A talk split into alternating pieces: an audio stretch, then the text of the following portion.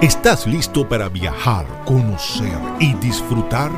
Entonces le damos la bienvenida a Latitud América con Marinés Calderón. Amigos, felices de que estén allí de nuevo compartiendo con nosotros en Latitud América. La semana pasada comenzamos a vivir una nueva aventura en la República del Ecuador y estuvimos descubriendo puntos de coincidencia entre la historia de ese bello país y la de nuestra querida Venezuela. De manera que hoy continuaremos con nuestro recorrido para seguir conociendo a estos hermanos sudamericanos que tenemos tan cerca y de los cuales quizás conocemos muy poco. Como siempre los estaremos acompañando Elías Santana en la dirección de la emisora, Nora Liscano en la coordinación general, en las redes sociales y portal web Victoria Nieto, en los controles, Rafael Cedeño, Raúl Sánchez en la grabación y montaje y quien tiene el gusto de conducirlos en esta aventura, Marinés Calderón Amaya, certificado número 58167. Síguenos por nuestras redes sociales, en Facebook Radio Comunidad Venezuela, en la página web www.radiocomunidad.com, en Instagram y Twitter arroba Radio Piso Comunidad o descarga la aplicación Radio Comunidad Venezuela por las tiendas de Google Play o Apple Store. También puedes seguirnos por mi Instagram personal, arroba latitud.américa o escríbenos al correo electrónico latitudamerica7 arroba gmail.com. Y llegamos a ustedes gracias a SP Colostrum. Ten una nueva vida con SP Colostrum. Pues bien, ha llegado la hora Así que ponte cómodo, prepárate para viajar y despierta tu imaginación, porque aquí comienza Latitud América.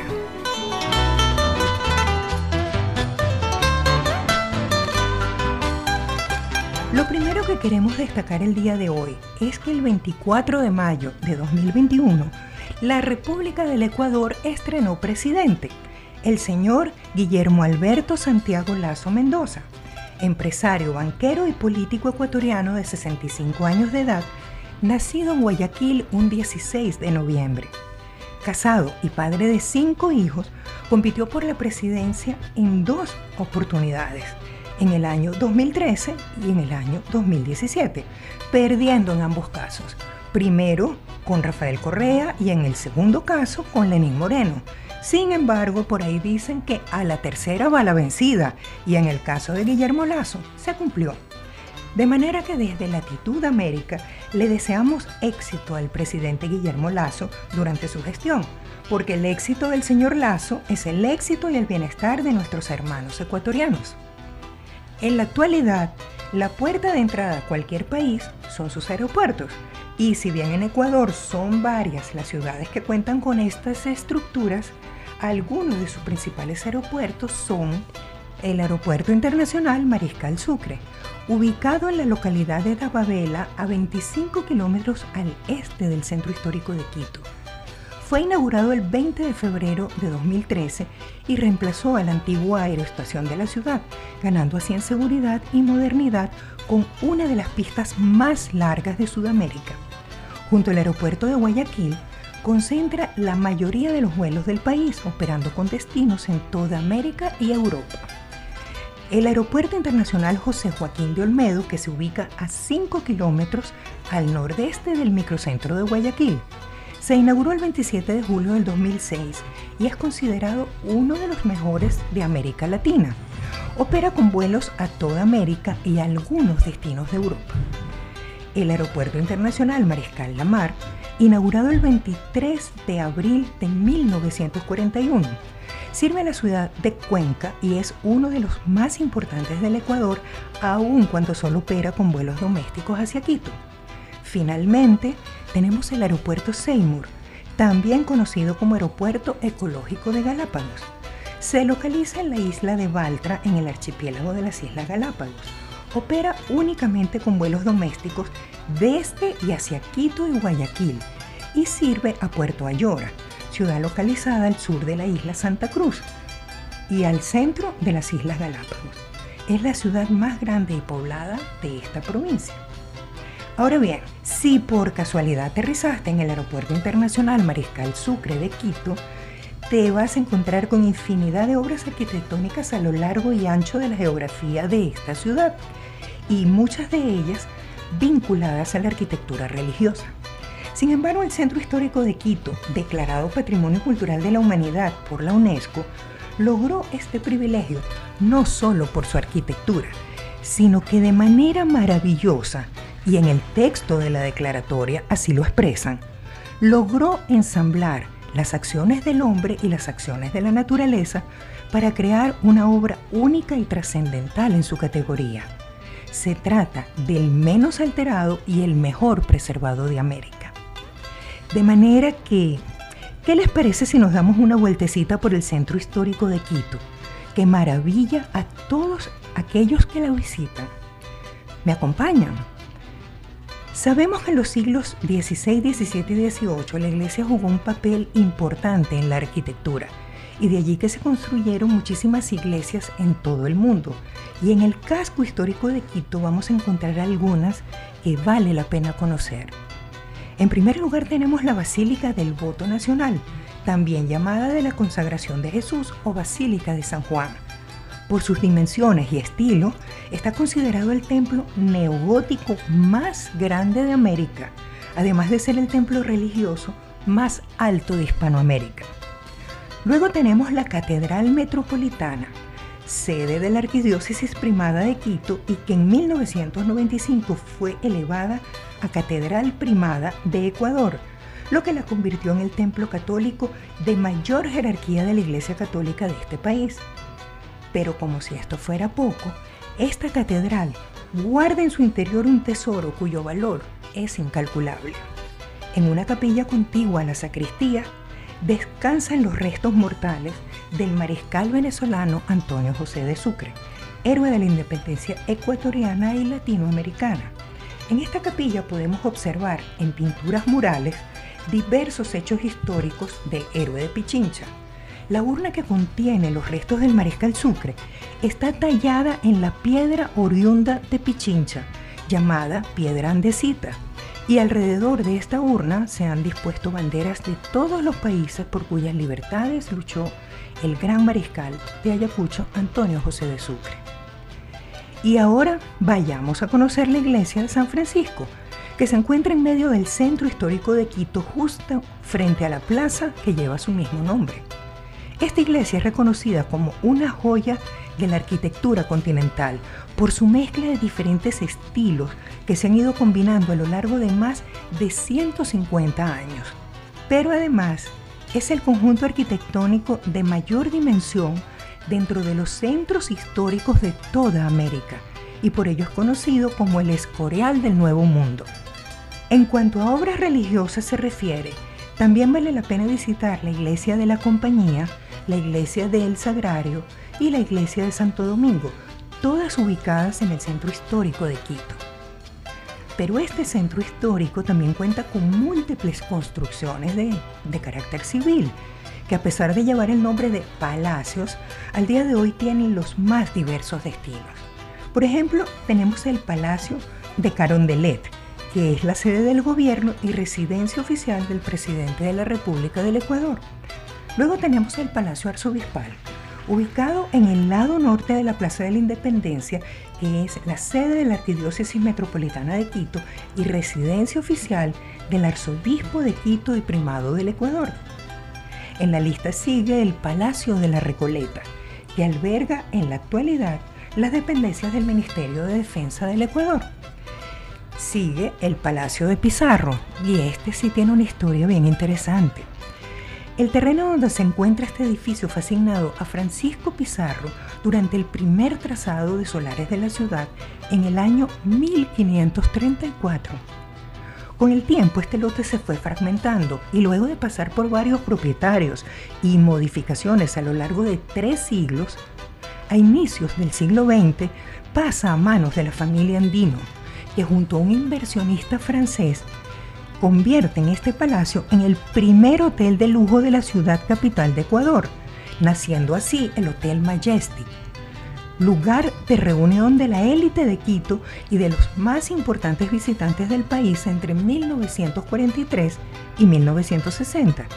Sin embargo, a partir de 1962, este edificio pasó a ser la sede de una entidad bancaria privada hasta 1990, cuando lo adquiere la Municipalidad de Quito y lo utiliza para oficinas, hasta el 2005, cuando lo entreguen como dato una empresa hotelera y actualmente es conocido como el Hotel Plaza Grande. Vamos ahora un corte para disfrutar de las maravillosas voces del Ecuador y pronto estaremos de regreso en Latitud América.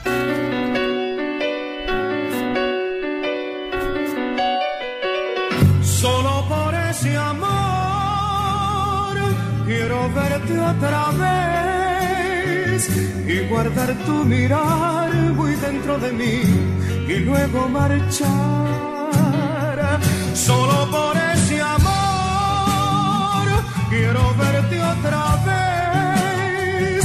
Quiero tan solo ver tus labios, amor, que tanto besé.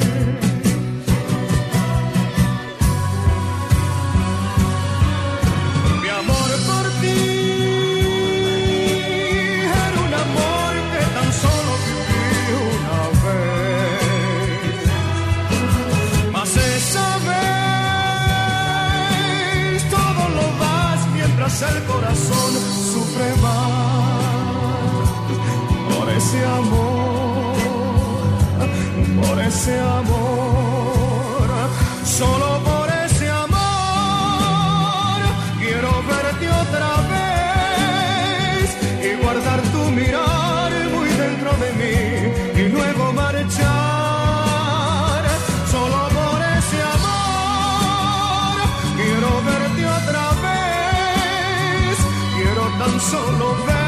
tus labios, amor, que tanto besé.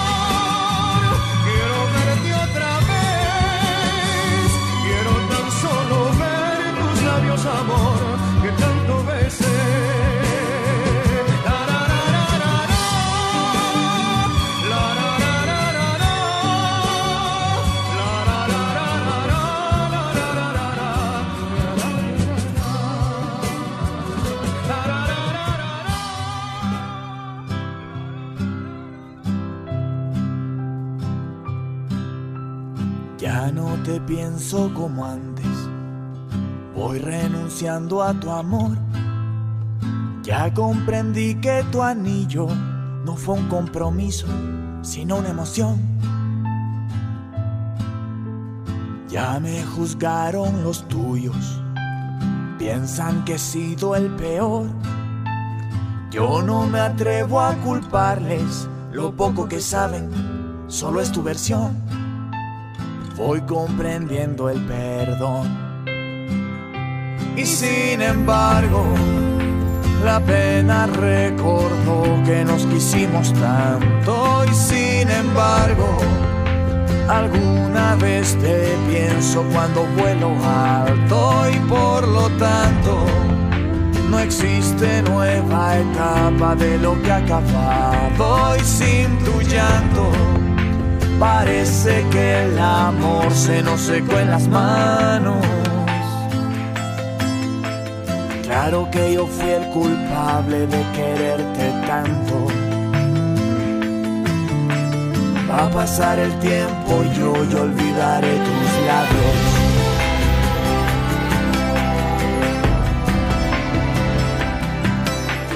Ya me he juzgado yo mismo ya me apliqué una sanción, ya comprendí el egoísmo, el tuyo y el mío, estúpido amor. Ya me sostuve con alguien, pienso que fue el mismo Dios. Me aseguró que la vida no había terminado si no estabas vos. Vas comprendiendo el perdón y sin embargo la pena recordó que nos quisimos tanto y sin embargo alguna vez te pienso cuando vuelo alto y por lo tanto no existe nueva etapa de lo que ha acabado y sin tu llanto parece que el amor se nos secó en las manos que yo fui el culpable de quererte tanto. Cuánto me costó entender que habíamos terminado.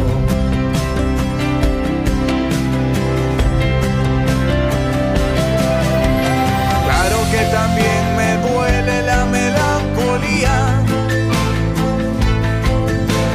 Claro que cuidé tu amor mientras tu corazón a mí me compartía. Claro que es mejor ahora mantener distancias. Claro que me fui pensando que el amor contigo no se comparaba. Claro que alguien me curó cuando me desangraba. Y sin embargo, la pena recordó que nos quisimos tanto y sin embargo alguna vez te pienso cuando vuelo alto y por lo tanto no existe nueva etapa de lo que ha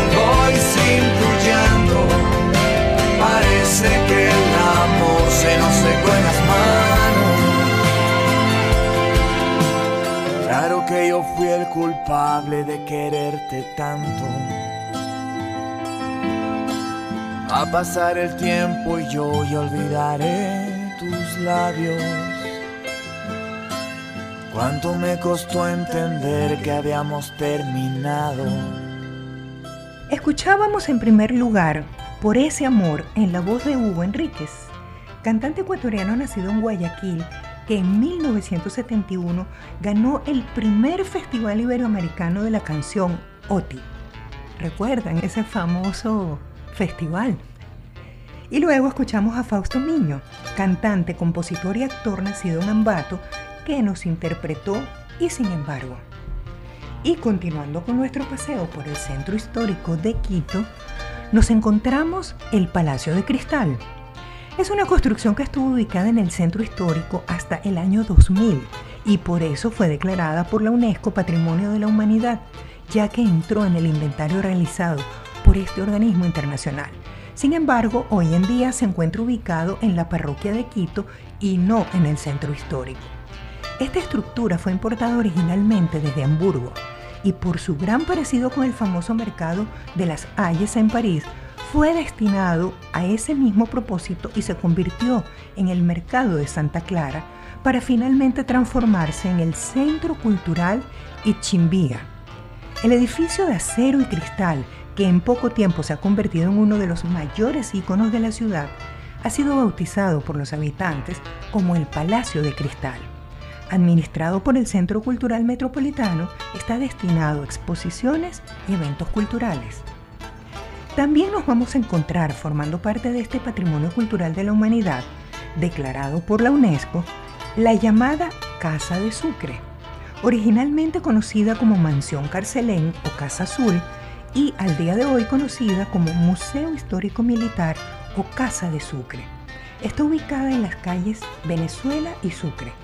Convertida en museo del Ministerio de Defensa desde 1972, la hoy llamada Casa de Sucre es una institución cultural dedicada a la memoria de sus más célebres ocupantes, es decir, el mariscal venezolano Antonio José de Sucre y su esposa, la dama Mariana Carcelén, Marquesa de Solanda y Villa Rocha, una de las quiteñas más acaudaladas de la época.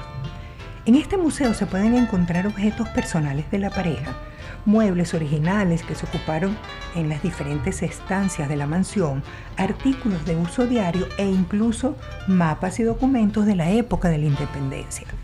La historia nos cuenta que en enero de 1828 el mariscal Antonio José de Sucre se encontraba ejerciendo la presidencia del Alto Perú en la República de Bolivia y le envía una carta a su amigo y apoderado, el general Vicente Aguirre, girándole instrucciones para que comprara una casa donde establecería su hogar junto a su futura esposa, doña Mariana Carcelén y Larrea. Y el 20 de abril de 1828, en los amplios salones de esta casa, se realizó una reunión social por el matrimonio por poder del mariscal Antonio José de Sucre con Mariana Carcelén.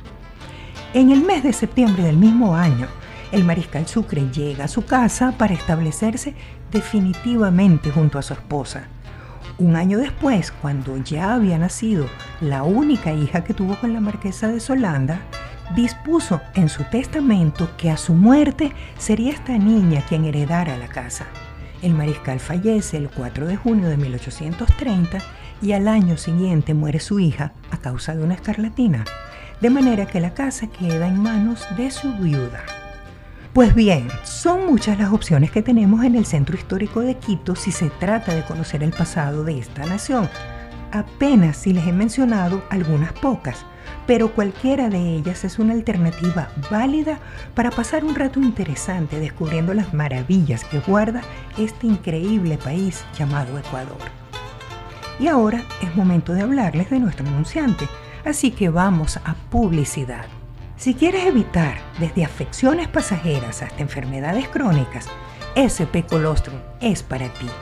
SP Colostrum es un regenerador inmunológico 100% puro y natural que te aportará muchísima energía gracias a que contiene carbohidratos, vitaminas, grasas, minerales y proteínas y sobre todo aumentará el nivel de tus defensas. Un sistema inmunológico fuerte te hará menos propenso a enfermarte. Si deseas conocer todas las bondades que SP Colostrum le puede brindar a tu organismo, te invitamos a que nos sigas en el Instagram arroba spcolostrum o llámanos a los teléfonos 0212-283-3866 o al 0412-329-9707. Recuerda este nombre, SP Colostrum.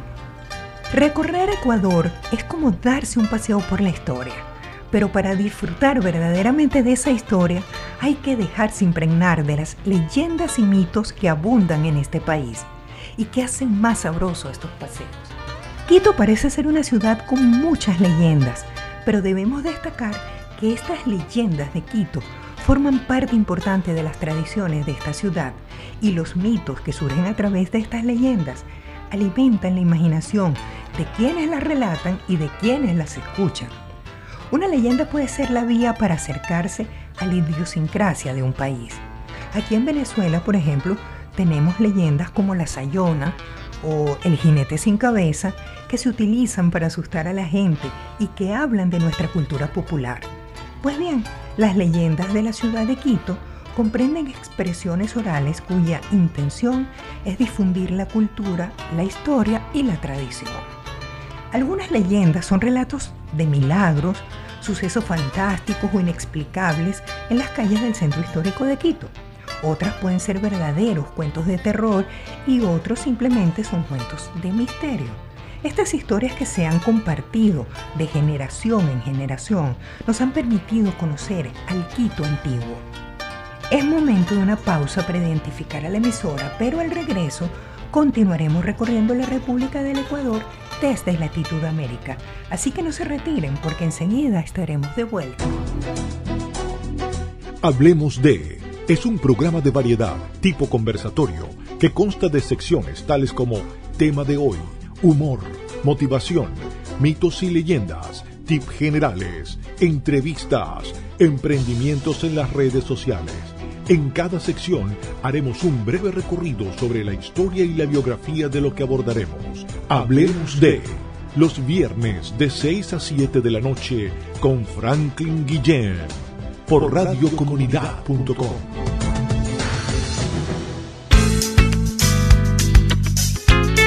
Tómate un coaching, programa donde se desarrollan temas y entrevistas enfocados en la evolución personal para vivir en bienestar. Tómate un coaching, una refrescante bebida para el alma.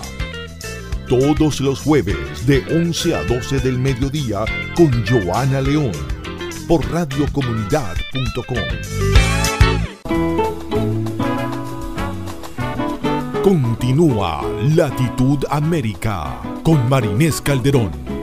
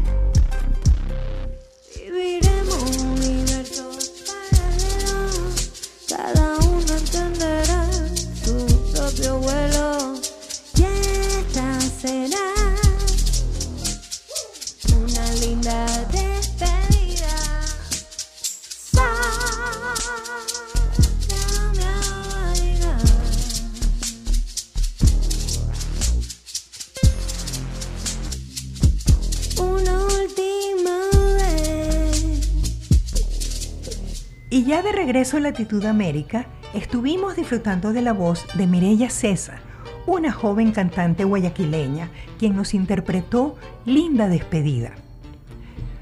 Continuando con las leyendas de Quito, existe una larga lista de leyendas, pero por mencionar algunas, tenemos la leyenda Casa 1028, también conocida como la leyenda de Bella Aurora la leyenda El Gallo de la Catedral, luego tenemos la leyenda Padre Almeida, un simpático sacerdote que salía por las noches a divertirse en el centro histórico y el Cristo le decía, ¿hasta cuándo, Padre Almeida? La leyenda La capa del estudiante y la leyenda El penacho de Atahualpa, que tiene una profunda reflexión sobre el cuidado de la naturaleza y es ideal para los niños. Y ya que mencionamos anteriormente a la iglesia de San Francisco, existe una leyenda vinculada a este recinto histórico y religioso que me gustó muchísimo y que quisiera compartir con ustedes. Se trata de la leyenda de Cantuña, Cuenta una leyenda que los padres franciscanos le encargaron a Cantuña, un indígena constructor famoso, una gran tarea, construir un atrio para una iglesia en Quito conocida como la Iglesia de San Francisco. La paga era considerable, pero tenía que cumplir en el plazo de seis meses, caso contrario, no le pagarían nada. Cantuña, al ver que el plazo llegaba a su fin y la obra no estaba concluida porque el trabajo no era nada fácil, se sintió invadido por la desesperación y su sufrimiento llegó a oídos del diablo. El demonio se presentó ofreciendo realizar un pacto con las siguientes condiciones. Cantuña le entregaría su alma como pago. Cantuña aceptó y miles de pequeños diablillos empezaron a trabajar en cuanto la oscuridad cayó en la ciudad. De pronto Cantuña se dio cuenta de la rapidez con que trabajaban y que su alma estaría destinada a sufrir castigos por toda la eternidad. Así que decidió engañar al demonio. Cantuña tomó la última piedra de la construcción y la escondió. Cuando el diablo creyó que había terminado la obra en el plazo establecido, se acercó a Cantuña para tomar su alma. Pero Cantuña le dijo, ¡Ey, no! El trato no ha sido cumplido. Obviamente que al faltar una piedra, la obra no se había concluido. Lucifer asombrado vio como un simple mortal lo había engañado Así que Cantuña salvó su alma y el diablo, sintiéndose burlado, se refugió en los infiernos sin llevarse su paga. Hay otra versión, según la cual, cuando en la mañana Satán llegó a reclamar su paga, por intercesión de la Virgen, se dio cuenta de que aún quedaba una piedra sin pegar, por lo que debió dejar en libertad al asustado Cantuña. En cualquier caso, todavía hoy en día se desafía a los turistas a encontrar la piedra faltante. Indagando sobre la cultura del Ecuador, nos encontramos con un país muy festivo, donde los festivales son parte integrante de la vida del pueblo ecuatoriano. Hoy en día se observa que estas festividades son una mezcla de creencias indígenas y tradiciones basadas en la fe católica. Así tenemos las procesiones de Semana Santa que son siempre muy coloridas, especialmente en Quito, el carnaval también es muy destacado y la principal fiesta de las comunidades indígenas se realiza el 2 de noviembre que simboliza el Día de los Muertos. Este Día de los Muertos también se suele celebrar por todo lo alto en otros países de Latinoamérica, como ocurre con México. Sin embargo, en Ecuador también hay otra serie de festividades que tienen gran significado.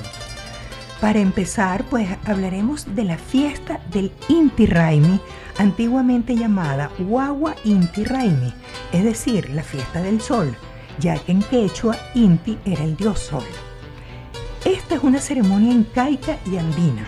Recordemos que el imperio inca abarcó los territorios que actualmente ocupan Perú, Bolivia, Ecuador, Argentina y el norte de Chile, de manera que los actuales pobladores de estos países andinos continúan realizando esta tradición, ahora considerada una ceremonia de interés turístico, porque cuenta con la presencia de visitantes nacionales y extranjeros. Al tratarse de una tradición inca, el Inti Raimi se mantiene como un rito para muchas comunidades indígenas de origen incaico. A decir verdad, estamos hablando de dos festividades celebradas por el pueblo inca. Una era el Wagua Inti Raimi, que significaba que el dios Sol renacía para dar inicio a un nuevo ciclo anual, porque para el Inca el tiempo era circular. El Inca no concebía el tiempo como lineal, sino circular, a diferencia de nosotros que vemos el tiempo de manera lineal. Es decir, vivimos el presente, el pasado quedó atrás y ya no regresa, y el futuro pues lo tenemos enfrente y no sabemos cómo será. Esta fiesta se celebraba con el solsticio de invierno austral, es decir, el 21 de junio, y su duración se extendía por 15 días, durante los cuales había danzas, ceremonias y hasta sacrificios. La otra festividad era el Capac Inti Raimi, llamada la fiesta del Gran Sol, celebrada por los incas en el solsticio de verano austral, que coincidía con el 21 de diciembre.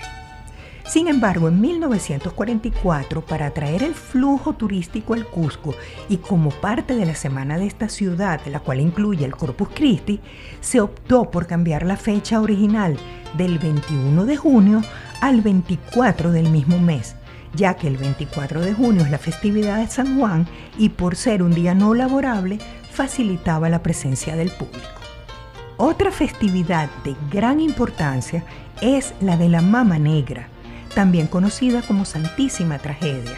Aquí encontramos una simbiosis entre las culturas indígenas española y africana. En esta festividad propia de la ciudad de La Tacunga, provincia de Cotopaxi, sus habitantes rinden homenaje a la Virgen de las Mercedes para agradecerles los favores concedidos. En esta fiesta, la mama negra siempre es personificada por un hombre blanco, vestido y pintado como si fuera una mujer negra, por lo que tiñe su rostro de color negro y pinta sus labios de un intenso color rojo carmesí. Luce una larga y rizada cabellera, además de grandes zarcillos de oro y hermosos collares. En cuanto a su vestimenta, la mama negra luce una fina blusa de seda con encajes y una falda larga, ambos de colores muy llamativos, y en su espalda un pañolón bordado. Fíjense la importancia de esta celebración. El comité ejecutivo conformado por concejales, los representantes de las instituciones de la ciudad y las ex mamas negras eligen a todos los personajes de esta festividad y en especial a la mama negra, quien es elegida por sus características como ciudadano de distinción y dignidad de la Tacunga, por lo que ser la mama negra es todo un honor. El 31 de octubre de 2005, el Instituto Nacional de Patrimonio Cultural acordó declarar como bien perteneciente al patrimonio cultural inmaterial del Estado a la fiesta de la Mama Negra. Vamos ahora a disfrutar de una pausa musical y enseguida estaremos de vuelta con ustedes.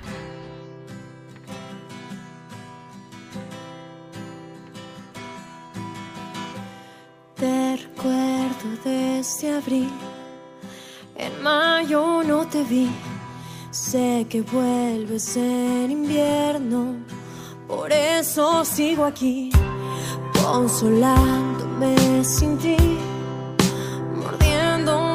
dedos, echándote de menos, tu risa anticipada,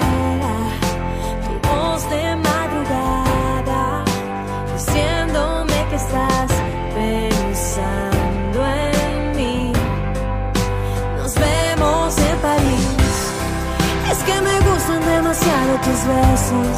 Y me desvelo aquí pegado al computador. Más de mil veces leo la misma conversación. No pasa pronto, el tiempo se ha hecho tan lento. Con tu recuerdo me tropiezo en el comedor. Y yo prefiero cocinar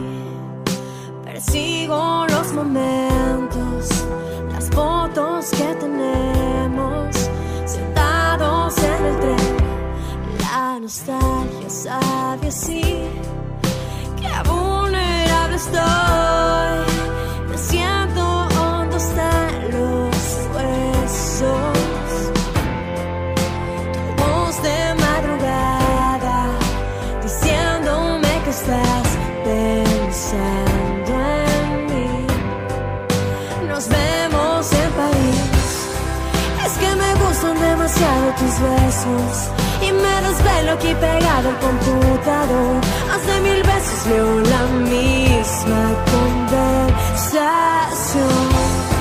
No pasa pronto, el tiempo se ha hecho tan lento. Con tu recuerdo me tropiezo en el comedor y yo prefiero cocinar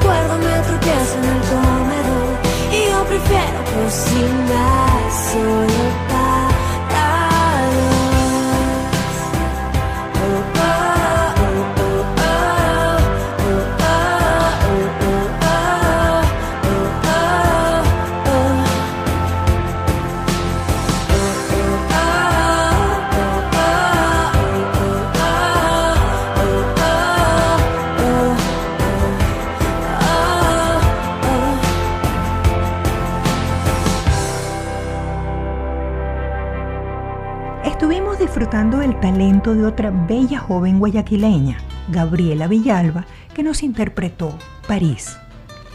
Y ya de regreso a Latitud América, continuemos nuestro recorrido por estas festividades ecuatorianas. Una de las más famosas fiestas del Ecuador es la Fiesta de las Flores y las Frutas. Esta celebración popular se lleva a cabo desde 1950 en la provincia de Tungurahua, perteneciente a la ciudad de Ambato entre los meses de febrero o marzo de cada año, coincidiendo así con la época en que se celebran los carnavales. Ambato tiene un alto nivel cultural, de manera que a diferencia de otras poblaciones vecinas, donde se juega con agua, harina, polvo y huevos durante los carnavales, en esta fiesta de las flores y las frutas y en los cuatro días que dura el festejo, se realizan bailes populares en casi todos los barrios de la ciudad, el desfile de la confraternidad, festivales folclóricos, corridas de toros, juegos pirotécnicos, serenatas, exposiciones pictóricas, peleas de gallos, conciertos y exposiciones florales y frutales. Una manera diferente de celebrar, pero que constituye un bonito ejemplo para otras ciudades y hasta para otros países. Otra importante festividad es la Diablada de Píllaro.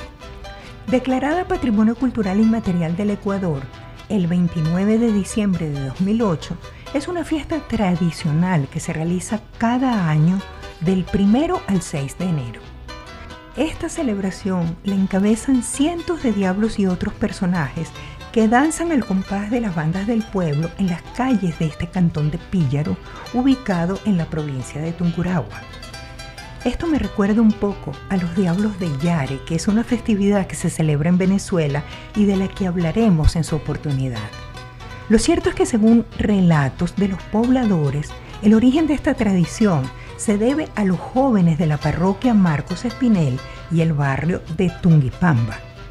Estos jóvenes salían en la noche a dar serenatas, lo que provocaba malestar y celos en los hermanos de las mujeres que cortejaban. De manera que estos hermanos y otros familiares se disfrazaban con sábanas blancas y caretas con cachos de venados, realizando ruidos tétricos para infundir miedo a los jóvenes galanes visitantes. Y desde entonces, la Diablada de Píllaro se ha convertido en una tradición que anualmente fortalece la expresión cultural andina. Y ya que durante este recorrido hemos mencionado en distintas oportunidades lugares o tradiciones que han sido declarados Patrimonio de la Humanidad por la UNESCO, pues revisemos esta lista. En el año 1978, Quito, la capital del país, ingresó a este listado. Quito fue reconocido por su arte, arquitectura, escultura y pintura y sobre todo por la armonía alcanzada entre las obras realizadas por la mano del hombre y las realizadas por la naturaleza. También en 1978, las Islas Galápagos pasaron a formar parte de esta élite llamada Patrimonio de la Humanidad. Esta región insular se considera como un excepcional museo vivo y vitrina de la evolución que inspiró la teoría de la evolución por selección natural de Charles Darwin tras su visita en 1835. En 1983, el Parque Nacional Sangay fue declarado como patrimonio por ser uno de los sistemas ecológicos más completos en el mundo. En este parque nacional vamos a encontrar tres volcanes, Tungurahua, Sangay y Altar. En 1999 ocurrió la declaratoria del Centro Histórico de Cuenca, Oficialmente llamada Santa Ana de los Cuatro Ríos de Cuenca, esta ciudad ecuatoriana es la capital de la provincia de Azuay. También es llamada la Atenas de Ecuador por su arquitectura, su diversidad cultural y su aporte a las artes, ciencias y letras ecuatorianas. Es momento de ir a publicidad y al regreso desde Latitud América continuaremos conociendo más sobre estos bienes declarados Patrimonio de la Humanidad. Está demostrado que tener un sistema inmunológico fuerte te hará menos propenso a enfermarte y SP Colostrum pone a tu alcance esa posibilidad. SP Colostrum refuerza tu sistema inmunológico y lo más importante es que lo hace de manera natural y efectiva porque no contiene aditivos químicos, preservantes ni excipientes, haciéndolo apto para el consumo de personas de cualquier edad. Descubre este y otros beneficios visitando nuestro Instagram arroba spcolostrum o contáctanos al 0212-283-3866 o al 0412-230-5139. Recuerda este nombre, SP Colostrum. Y ya de regreso en Latitud América les cuento que en el año 2008 ingresa a este selecto listado el patrimonio oral y las manifestaciones culturales del pueblo zápara este pueblo zápara vive en una región de la selva amazónica situada entre el Perú y Ecuador y está considerado como una de las regiones del mundo más ricas en biodiversidad. La UNESCO explica esta declaratoria de la siguiente manera. En pleno corazón del Amazonas han desarrollado una cultura oral particularmente rica en conocimientos de su entorno natural. En el año 2012, la UNESCO ingresó en la lista del Patrimonio Cultural Inmaterial de la Humanidad un artículo muy conocido y que al mismo tiempo genera mucha confusión. Me refiero al llamado tejido tradicional del sombrero ecuatoriano de paja toquilla o sombrero Panamá. Este sombrero de paja toquilla es originario de la costa ecuatoriana y tiene hondas raíces ancestrales. Este es un producto mundialmente demandado por su exquisita confección artesanal. El sombrero de paja toquilla o sombrero Panamá, que también recibe el nombre de hippie japa o Montecristi, es un tradicional sombrero con ala que se confecciona de las hojas trenzadas de la palmera que crece en la costa ecuatoriana, la paja toquilla. El nombre del sombrero Panamá se debe a la relevancia que alcanzó este sombrero durante la construcción del Canal de Panamá, cuando millares de sombreros fueron importados desde Ecuador para el uso de los trabajadores de la construcción del canal. Cuando Theodore Roosevelt visitó el canal de Panamá, usó dicho sombrero, lo que aumentó aún más su popularidad. Por ser llamado sombrero Panamá, tiende a confundirse su origen y se piensa que es oriundo del país cuyo nombre adoptó, pero el verdadero sombrero panameño es el llamado sombrero pintado. En el 2014 fue declarado Patrimonio de la Humanidad el Capatñán o Camino del Inca en quechua. Esta es la red de caminos más antigua de América. Recorría longitudinalmente todo el imperio incaico, es decir, el territorio Tahuatinsuyo. La vía principal tiene unos 6.000 kilómetros de sur a norte. En el año 2015 fue declarada como Patrimonio Cultural Inmaterial de la Humanidad la música marimba. En este caso se cataloga la música, los cantos y bailes tradicionales como expresiones musicales que forman parte integrante del tejido social de la población descendiente de africanos asentada en la región colombiana del Pacífico Sur y en la provincia ecuatoriana de Esmeraldas. Y bien amigo, ha llegado la hora de despedirnos. Pero este es un simple hasta luego porque el próximo viernes los estaremos esperando para despedirnos de este bello e interesante país llamado Ecuador, que ha logrado sorprendernos por su riqueza cultural. Estuvimos acompañándoles Elías Santana en la dirección de la emisora, Nora Liscano en la coordinación general, en las redes sociales y portal web Victoria Nieto, en los controles Rafael Cedeño, Raúl Sánchez en la grabación y montaje y quien les habla, Marinés Calderón Amaya, certificado número 58167. Síguenos por nuestras redes sociales. En Instagram y Twitter, arroba Radio Piso Comunidad. En Facebook, Radio Comunidad Venezuela. En nuestra página web www.radiocomunidad.com o puedes descargar la aplicación que tenemos disponible para Google Play y Apple Store como Radio Comunidad Venezuela. También puedes seguirnos por mi Instagram personal, latitud.américa o envíanos tus sugerencias y comentarios al correo electrónico latitudamerica7 gmail.com. Los esperamos el próximo viernes. Que tengan una excelente noche y un mejor fin de semana. Ah, y por favor, cuídense. Los queremos de regreso aquí y América los necesita. Y nos vamos con el tema Tú, interpretado por el cantante ecuatoriano oriundo de Guayaquil, Danilo Rosero.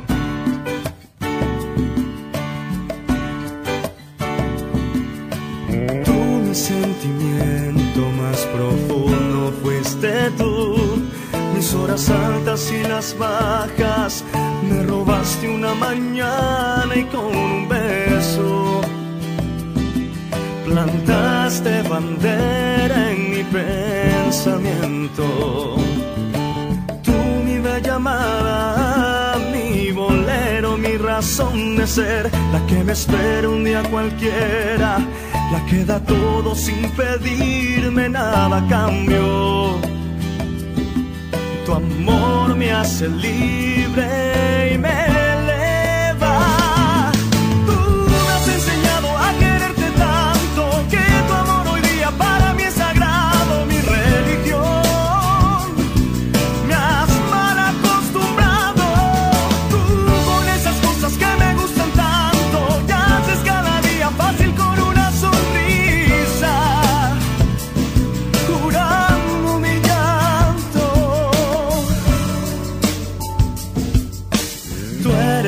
mía, yo soy tuyo también.